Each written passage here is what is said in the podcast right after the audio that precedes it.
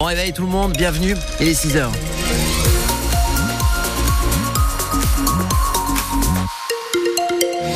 La circulation, ok, pour l'instant pas grand chose à signaler, c'est normal à cette heure-ci. Il y a un numéro de téléphone, alors on n'a pas changé, c'est toujours le même, vous le connaissez peut-être, je l'espère en tout cas, je vous le redonne, 04 67 58 6000. Vous arrivez sur un problème, sur des difficultés, sur la route, il y a un souci, vous nous appelez pour nous, pour nous prévenir. Sébastien Garnier pour la météo, assez simple aujourd'hui. Soleil ce matin, soleil encore cet après-midi mais voilé. Et les températures qui vont grimper jusqu'à 19 degrés, donc un petit peu plus qu'hier. Huit mois de prison avec euh, sursis requis contre un retraité de Balaruc-le-Vieux pour avoir tué le chien de sa voisine. Oui, il a mélangé du pesticide euh, à sa pâtée. L'homme de 79 ans a expliqué euh, devant le tribunal qu'il était excédé par le malinois qui aboyait jour et nuit. C'est la première fois qu'il avouait avoir empoisonné le chien. Maître Isabelle Terrain, militante de la cause animale et avocate du couple propriétaire du malinois. Bon, enfin, il reconnaît les faits, on est quand même content. Mais il les reconnaît du bout des lèvres parce qu'il dit pas le poison, il dit le produit. Poison très violent qui est interdit à la vente d'ailleurs.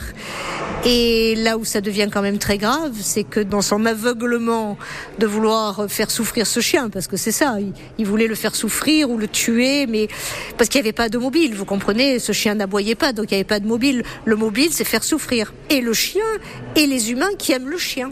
Ma cliente, elle est dans un état, elle est effondrée. J'espère qu'elle va s'en remettre, parce que bon, euh, mes clients sont ensemble que depuis 7 ans. Comme ils ont un certain âge, ils peuvent pas avoir d'enfants, ils sont trop âgés. Donc ce chien, c'était leur bébé. Et le retraité empoisonneur a dit euh, regretter son geste. Le tribunal correctionnel rendra son jugement le 14 mars. Un jeune de 16 ans entre la vie et la mort à Montpellier. Hier vers 18h30, il a été frappé par arme blanche au, thorax. La victime était en arrêt cardiaque lorsqu'elle a été prise en charge par les, secours. On ne connaît pas les raisons de cette agression. Sept personnes ont été interpellées. Le préfet de l'Hérault se félicite d'avoir délivré sa première OQTF issue de la loi immigration, une obligation à quitter le territoire français pour un ressortissant étranger déjà condamné sept fois pour des violences sur conjoints ou des rébellions et outrages. Arrivé en France alors qu'il avait 15 ans, il était jusque-là protégé, mais la nouvelle loi permet aujourd'hui de le renvoyer chez lui. Il a un mois pour quitter le territoire. L'hommage de la nation aux victimes françaises du 7 octobre, euh, les morts, mais aussi les, blessés, les otages et ex-otages. Ce moment était réclamé par les familles. Il est enfin organisé ce matin à Paris aux Invalides. Et parmi les 42 Français ou franco-israéliens tués ce jour-là dans les attaques menées par le Hamas. Il y a Valentin Eli Gnacia. Le jeune homme originaire de Montpellier s'était installé en Israël ces dernières années et s'était engagé dans, dans l'armée. Il a été tué en allant sauver avec son unité des habitants du kibbutz de Berry. Depuis, sa famille et ses amis tentent d'entretenir sa mémoire. Reportage d'Agera Mohamed. C'est à la terrasse d'un café à deux pas de la place de la Comédie que Chloé, la sœur aînée de Valentin Elie, et Geneviève, sa mère, nous ont donné rendez-vous. C'est surtout euh, à côté du collège et du lycée où on a été quand on était plus petit. Là, quand on était avec nos grands-parents, avant il y avait des balades à cheval juste derrière, donc beaucoup de souvenirs euh, sur la Comédie. Son fils, c'est comme si Geneviève le portait encore en elle, sur elle. À son cou, un pendentif en forme de cœur avec le visage de Valentin Elie gravé dessus. À ses oreilles, les boucles qu'il lui avait offertes l'an dernier. Des souvenirs auxquels cette mère s'accroche pour ne pas sombrer davantage. Il y a des matins où on n'arrive pas à se lever, des matins où on craque, il y a des matins où on cherche partout, il y a des matins où on va pas bien.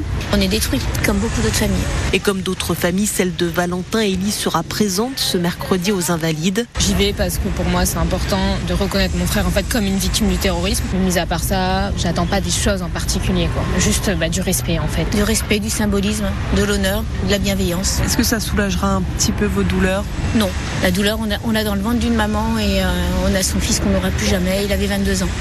Après cet hommage, Geneviève et Chloé ont prévu de retourner dans les prochains mois en Israël, à Jérusalem, pour se recueillir sur la tombe de Valentin Elie, enterré au cimetière militaire du Mont Herzl.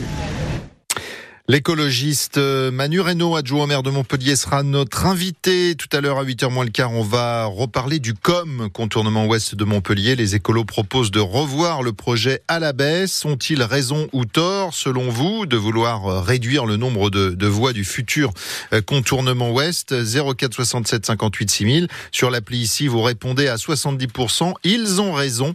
Il y a encore une fois un camp qui s'est clairement mobilisé. Vous êtes plusieurs centaines à avoir voté. Suite de la Coupe de France de foot, Montpellier reçoit Nice à la Mosson en huitième de finale. La paillade n'est pas au mieux de sa forme, aucune victoire en championnat depuis le début de l'année, une seule sur les 11 derniers matchs disputés en Ligue 1. Les footballeurs du MHSC espèrent s'offrir un, un, bol d'air et un tremplin face aux Aiglons, un match qui sera le 200e de Michel Derzakarian à la tête de Montpellier.